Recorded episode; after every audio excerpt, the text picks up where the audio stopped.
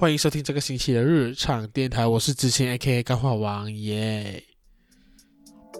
今天是 EP 七十二，人生就像选举，很靠谁？这是原本 EP 七十二的标题，但我分分钟可能今天讲的东西会有点偏差，我不知道，也有可能跟我原本写好的稿，其实我稿已经写好了，将近三个星期哦，但因为整个五月都在忙着突然的一个摆摊这样子。对，目前讲真的，呃，人生工作之余的时间，除了陪伴我的女朋友之外，更多的时间都用在于经营我的手写字的创作，日常练习这个品牌。Podcast 这边的心力，讲真，其实有一点被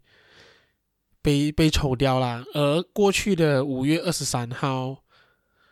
是日常电台的三周年，说来惭愧哦，因为今年来讲的话，我我只做了将近快九集的节目，所以其实真的很惭愧啊。我相信还是有一些听众时不时会来听我的节目，或者说因为太久没有更新，已经忘记了这个节目，我也能够理解。只是目前的我好像，它是一个很现实的问题，就是我不能够花更多心思在这一块，因为。有些东西，或者说有些可以专注的东西，它带来的效应可能还是我比较想要做和比较舒服，或者说它带来一些成就感。嗯，Podcast 坚持了这三年，呃，除了疫情那时候的环境，我觉得相对比较好之外，啊、大家都来做节目，很多人听，然后飞来飞去之外，走到了现在，讲真的，其实，在更新的本地我知道的中文 podcast 已经越来越少。当然，也是也是有一些后起之秀，也是做得很棒，像是阿阿萨姆的社会观察，然后还有成长，诶，成人的路上，好像也时不时有更新。对，那同一批的，其实大家都在已经。因为疫情的关系已经结束了嘛，大家都去忙别的东西，变成了节目有更新都是一个哇幸运啊这样子，我是觉得可可惜的。那它也牵扯到一个很现实的东西，就是做这个东西它真的花时间了，因为做一集，呃，你从写稿看你要写多长多细都好，到你录制到你剪完，如果说像我之前要做 V 六的话。啊啊！这一集是没有 video，因为这是集是很临时，突然很想要录才去录。那我现在隔天就要回去酒后了啊，所以我这个现在是一个凌晨一点五十五分，我在录我的 podcast，因为这太太想讲话了。对，所以其实做一集 podcast 的成本太高，时间成本真的很高。那持续了三年，然后再加上自己原本做 podcast 也是因为嗯疫情的关系。不能摆摊嘛，然后有空出了多的时间去做一下自媒体，希望可以让更多人认识我和引流之类的东西等等等呀。变成来到今年，我会把更多心思放在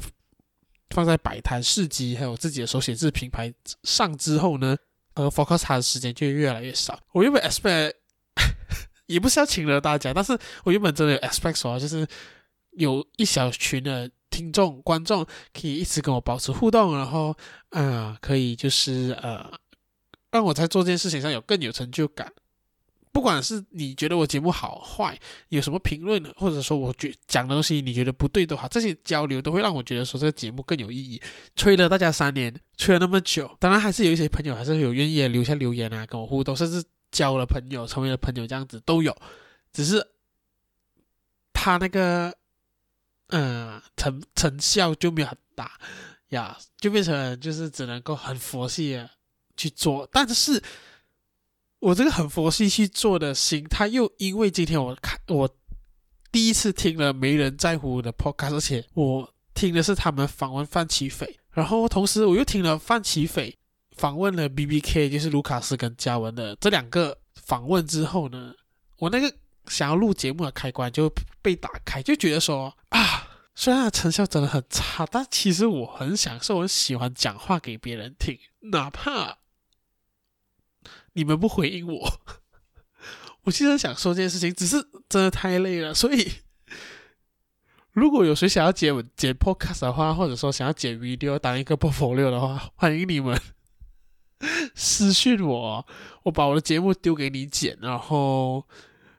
我老实讲，我是给不起钱呐、，OK。但如果说你想要练练你的剪辑功能啊，剪辑能力，我可以拿我节目给你当一个实验品。那我们或者说你要跟我成为一个团队，哎哎，我是认真讲的哦。OK，如果说你想要跟我成为一个团队，可能我我们可以一起录制节目，然后，嗯，或者说我录制节目，然后你负责剪辑。你想要做这件事情的话，欢迎可以私信我和找我，我们可以聊一下这件事情哦。对，这对我来说，我目前在我现有的时间之内，要每个月同时产出四个集数的 podcast，然后还有固定我和我其他的事情都要做到的话，确实有点难。可是我很想做这件事情。哎，怎么办？我觉得是这一段好像请了大家呀。对，所以就是因为我真的觉得，我听了没人在乎的那个访问之后，还有那个刚我也是在听了多一集最新的，呃，就是讨论那个张念群部长就啊讲说，哎，那个嗯。国营媒体恢复七天啊，中文新闻播报这件事情的那个 podcast 集数过后，我觉得说我还是有很很多想要跟大家讲的东西，对，然后我也希望可以认识更多这些呃媒体人啊，对议题有不同研究的人啊，因为我觉得有他们才可以让，或者说有因为有他们，我们可以有。当我们在讨论这相同的议题、相近的议题的时候，我们可以互相交流和前进这样子。对于改变社会这件事情，其实我到现在还是很想做。虽然说 用 Podcast 改变世界真的太难了，改变马来西亚真的太难了。很老实讲，其实去去年的选举之后，呃，整个马来西亚的环境其实呃保守了很多，因为去年的选举之后。呃，回教党的势力大幅增加嘛，我相信大家也知道这件事情。然后接下来的周选呢，感觉呃，我们所谓的相对开明派，然后相对进步派，给我都用相对，呃的选票选情也好像不是很顶这样子。给我们的执政政府的选情好像不是很顶这样子，所以变成了大家都在竞争保守的同时，然后回教党也是各种议题在操弄啊，马来人的议题啊。回教的议题啊，像像是呃，最近五月，我觉得五月最大的问题就是呃，那个手表吧，那个彩虹系列的手表被充公这样子。然后对于 LGBT 的言论，不管是反对党、执政党，大家都避重就轻，有些是避而不谈，有些甚至是直接，像是我们我们的首相直接讲说不会承认 LGBT，就是一直在限缩了少数群体的。生存空间、言论空间，而这些少数群体不只是华人而已，因为以马来人的在马来西亚的比例讲真的，呃，蛮多也是马来人，我也接触到一些是马来人的少数群体，因为觉得整个社会没有因为一次又一次的选举，然后变得更加的开明和进步，发现更多更多问题，我们我们以为的进步派，我们以为的改革派，或者说我们。觉得他们应该是跟我们在阵线的一群人，那其实他们也只是普通的政客，会觉得很可惜，讲真的。然后今天听了范琪斐跟 BBK 的访问，我会觉得，身为一个我个人的想法，我个人的想法是，我觉得真的觉得，身为一个在马来西亚中文知识型媒体数一数二的翘楚的一个团体的两个主持人。对于国外的嘉宾，对呃的访问，我真的觉得每次回答都让我觉得也很片面。因为我真的知道卢卡斯是一个能够深度聊天的人，因为我看过他在会员影片里面好好聊天、深度聊天的那种状态。可是他不知道为什么每次访问的时候都很喜欢去，就是把很多东西讲得很简单，然后讲一些很难笑的笑话去跟外国的人讲。外国人其实也不太懂，那他怎么？如果说以范琪斐来讲的话，就是一个好好想要了解马来西亚民主进程的人。那你讲一些懒 Gay 的话，我真的觉得对整个访问不太有帮助。对，那嘉文的话，我觉得啊，给他的发文，他的发言都就很巴萨，让我觉得啊，那我觉得就是很可惜、很遗憾，就是如果是外国任何人，像是百灵果、范琪斐，他们想要接触马来西亚的创作者、知识型创作者、政治。新的创作者的时候，他们只能够接触到是卢卡斯跟加文，我觉得真的觉得很可惜啊，因为我真的觉得有很多认真在关注社会、深入探讨社会问题的人，他们都该被看见和都该被就是被联系到。这这个我是我的看法，我觉得可惜。而而这个心情慢慢的延伸出来，就是让我觉得我想要干连别就是别送啊，我就想让我想要很努力、很努力、很努力、很努力的去做自媒体这一块，讨论社会议题、讨论社会对立、种种种有的没有的东西的一个节目和或者是一个频道这样子，我真的想要做，然后就变成我想要打败。诶，这样讲有点有点串啊，但就是想说，我要打败他们了，就是让别别的国外的人来看知识型媒体的时候，或者说来看到呃想要了解马来西亚东西的时候，还有多一个选择，就是可以好好讲话的一群人，这是我的想法，你懂吗？因为就以没没人在乎这个马来西亚的以媒体人的事情课题来探讨为主的一个 podcast 来讲，其实我觉得很棒，虽然他们真的非常左。OK，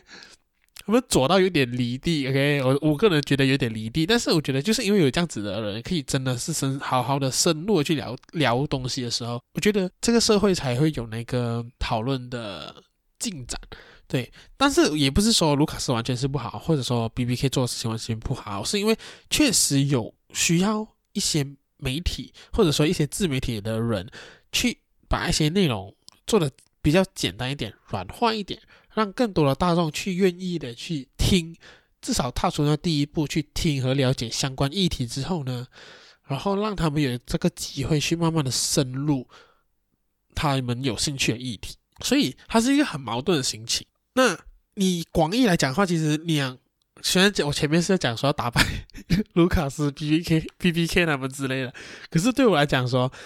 呃，广义来讲，其实我们都是在整个马来西亚。改变民主进程的改变的一个，对我来讲是同伴。我们都是在做着想要让马来西亚变好的事情，只是我们用的方式非常的不同。然后可能在某些议题的操作上面，我们会非常的不一样。但是我还是觉得我们是同伴啊。对，虽然我我不知道，虽然这样子又又有点高攀人家，可是这是我今天听了两个访问，然后很大心得，然后很想要讲的东西。对，所以我在节目的前半段就在讲一些有的没的，而且我也完全没有整理过，都是用我当下现现在录制的时候想要讲的东西去去讲这样子。对，所以如果有人要剪 video 的话，剪 podcast 的话，想要累积一些 portfolio 的话，我愿意帮你们啊。OK，只要你们联系我就可以啊，我们可以好好的谈。然后，如果或者说你也是想要做一个媒体内容。呃，可是你不想要往前，就是在幕前里面表达的话，也可以找我，我我我是很愿意站在前面的，对，只是我需要有人帮我做后面看不到的那些事情。好，我们休息一下。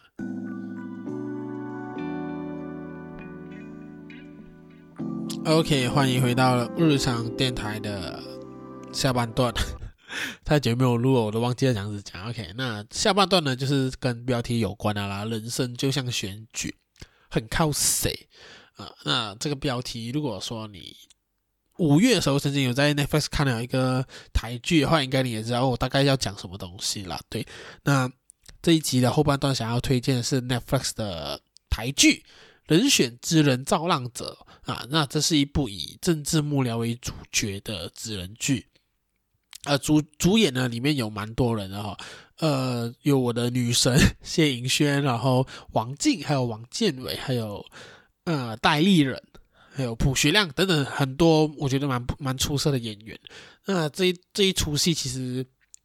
呃，一一出的时候就登上了台湾的 Netflix 的冠军啊，因为毕竟在台湾选举对他们来说是一个很贴近他们生活的一个东西，因为他们。选举的频率大概可以说是两年一次嘛，啊，就是可能去年是，诶，去年是吗？对，二零二二年那时候就已经过了他们的九合一选举嘛，就是选那个县市长的选举。那二零二四年就是他们的总统跟立委选举，对。所以其实他就是每两年都会有选举啊，在在台湾。那这一次是以台湾的幕僚为主角啊，这这整部戏就会讲一下他们在工作上的东西啊，可能要如何操弄议题啊，回应议题啊，然后呃，网军啊，跟 YouTube 拍片啊，呃，设计呃竞选方向啊，还有主视觉这等等东西，都是在这个政治幕僚里面的他们的工作。那这部戏呢，其实我已经二刷两次了。讲真，我很少会二刷一部戏啊，因为我真的很喜欢这一套戏的氛围，呃，那种很呃工作的氛围啊，然后还有他探讨议题的方式，我真的觉得就很棒，因为。对我来说，呃，我我一直相信政治就是一个妥协啊，啊，而且有一句话是这样子说的：政治就是协商妥协的艺术。在政治里头啊，很多事情需要谈判啊，需要妥协啊。那每个人都有自己的想做到的事情，想达到的目的啊。那因为政治还不是一个人的事情嘛，民主政治是大家的事情，每个人都牵涉在里面，不管你是政党。候选人，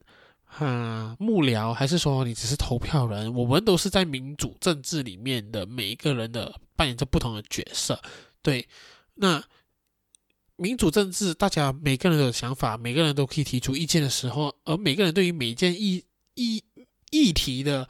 重要度和排行度都不一样，做的顺序也会不一样。就好比我来说，我会很在乎言论自由，我会在乎，啊，性别平等，啊。在乎呃创作自由这些事情，呃不是，但并不是每个人都跟我一样会在乎创作自由。可能对他们来说，经商自由是很重要的，减税比创作自由还要重要。所以，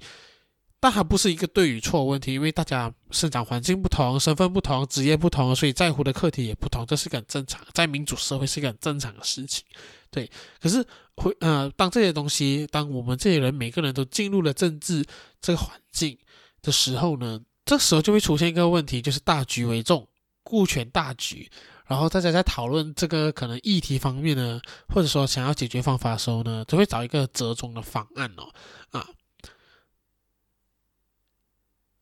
如果你看回去本地的一些政治人物也是这样子的，有些议题他们会打死都不碰，像是 LGBT 啦，啊，虽然有些议议员我也相信他们是支持 LGBT 的，但是他们不会讲。啊，然后他们不会支持，不会公开支持，然后他们的政党也不会公开支持，或者说平反。就算说反对党想要把 LGBT 这个群体列为精神病都好，但是但是相对进步的政党也不会公开反对，因为这个东西做了就不会有票，做了，嗯，人家就被投给你。所以在这出戏里面，我也看到类似的东西啊、哦。为了胜选，有些东西是。会让自己没有票的，你不能讲。然后为了政权稳定呢，有些改革是不能做的。就好像说废死这课题，在台湾也是讨论了很久，没有一个共识。或者说有些政党他就是支持废死，可是，在社会整个还没有找到一个中折中的方案的时候，对话还没有成立的时候，多数人都还是支持死刑的时候，他为了赢下这个政权，他只能把这个议题放得很小。很小，让大家看不到他们有在讨论这个东西，或者说变相的、变样的方式去支持这件事情，这大概就是政治啦。我觉得啊，那这出戏呢，除了政治的部分呢，我觉得生活上各种大小事其实也有妥协，这出戏也是有要演到这一块，在工作上啊、感情上啊，我们都会遇到很多不同的事情呀，尤其是在整出戏里面，呃，扮演主任的王建伟他的角色。呃，叫做陈家竞，那他在工作上呢，还有亲情上呢，他需要找到一个妥协呀，所以我觉得整套戏是用政治的妥协来带出人生的妥协啦。如果你遭遇不幸了，那你的权益受损了，那么你应该全力保护你的权益而讨回你的公道，而这一个东西也建立在王静饰演的这个。角色身上啊，他就是一个很微妙的这出戏。他虽然只有八集，他讲了很多妥协的东西，但是他其实也想告诉你，有些事情并不是妥协就能算了。这这这出戏有一个我觉得很屌的金句啦，哈，就是叫做“所以我们不要就这样算了，好不好？很多事情不能就这样算了，如果这样的话，人就会慢慢的死掉，会死掉的。我觉得这这这句话很赞，很棒，因为他他很。他其实每个用词都很牛叉然后很简单，可是他很有力量，他他真的很赞。你你你看的时候，你在那出戏看的时候，或者说到现在我在录制的时候看回我的稿，我会觉得说它是很给予力量的，它是一种扶持彼此的力量的感觉呀。因为我们在生活上呢，很容易就遇到事情都会觉得算了嘛，哎呀，不要那么累啦，那么烦啊，干嘛要搞死自己嘞？所以我是觉得这个东西是很 touch 啦，因为这套戏它它并没有很。老实讲，还没有很 focus on 选举这件事情，他其实有讨论一些很深层的东西，所以我很喜欢。对，然后稍微分享一下，就是上个月，我不知道我几时把这支 podcast 剪出来，大概就是 六月头，我不知道。我在摆摊的时候，就是遇到了两个，啊、设计系或者说已经在行业工作的设计师，然后他就很喜欢我的文字啊，写的很美啊，这个是不在话下了。那他就很好奇说：“哎，我为什么会想要摆这个，就是出来写字这样子？”我就稍微讲一下，呃，就是为什么我要这样子做啦？我喜欢做这个东西啊。那他就问我说：“哎，你该不会是做 full time 吧？”我讲：“哦，没有啦，做 full time 的话太难了，真是活不下来这样子。”啊，然后他就讲说，哦，这样你原本有，有这些工作什么这样子，我我就跟他讲说，哦，对，其实呃，我自己曾经也有想过，就是靠文字写字来来养活自己。那时候我才二十一岁，但是我经过了很多事情过后，我发现其实是不能的，这个市场太小啊。然后我自己又有时候也艺术家艺术家性格，不想把这个东西做得太过 commercial，对，所以变成我很难做到这件事情，而我慢慢也接受和。理解到我需要一份全职的工作，因为有全职工作，我才能够有钱进来，把我的水电费 cover 掉。至少我每一顿饭都不用太担心，说我吃不到饭，衣食住行都能够 set 得到的时候，才可以有好好的时间、好好的空间，不用去担担心这些事情的时候，才能够好好的去创作。那他就问我：“你妥协了吗？”这个问题很简单，但是他当下在那个四级的时候，其实很打中我的心。我会给他，我如果没有记错的话，我跟他说，呃，我我妥协，我找到了一个，但是我觉得我自己找到一个平衡点。我要把现实的部分先顾好，然后才能够往我的理想去冲，想做的事情去冲。而这样的妥协并不是坏，至少我现在还能够持续的创作。手写字这边已经做了快五年了，然后接下来还有接到一些小型的 project，然后还有就是去参加不同的活动，等等等，这些东西都很多。然后它也让我的人生走到一个我我也不知道，或者说一些很奇怪的境遇，很精彩的经历。所以我觉得这一份妥协我是接受的，然后我也庆幸我能够接受这个东西，因为很老实讲，其实以前我真的是很不妥协，以为真的是可以这样子，但事实证明是不可能的。只不过这个妥协带来的平衡让我走得更远，但还是有一些东西是不能够被妥协掉的呀。所以妥协真的不好吗？我觉得也不一定，但不代表说你一定要把自己妥协到把自己卖掉，把自己。喜欢的东西，把自己的成就感、把自己的认知、把自己的生活都完完全全的出卖掉，这样的妥协我是不认同的呀。但是适当妥协，找到平衡点，对我来说，走得远比走得快和比比走得就是呃急都重要。现在来讲啊，以一个二十六岁的人来说，我体悟悟到是这一点，对。好啊，这这集其实也有一点混乱了，就很多东西想要讲啊。其实原本的七十二集的稿还有很多东西，可以一些很废的小小的事情要和大家和大家分享，但碍于篇幅，我觉得也就是差不多。那我希望这一集就快点剪完它，好不好？那我现在准备要去去睡觉了，明天要开车回之后呢，因为要就是参加朋友的婚礼。好不好？那我们就下个星期或者说下一集再见喽，拜拜。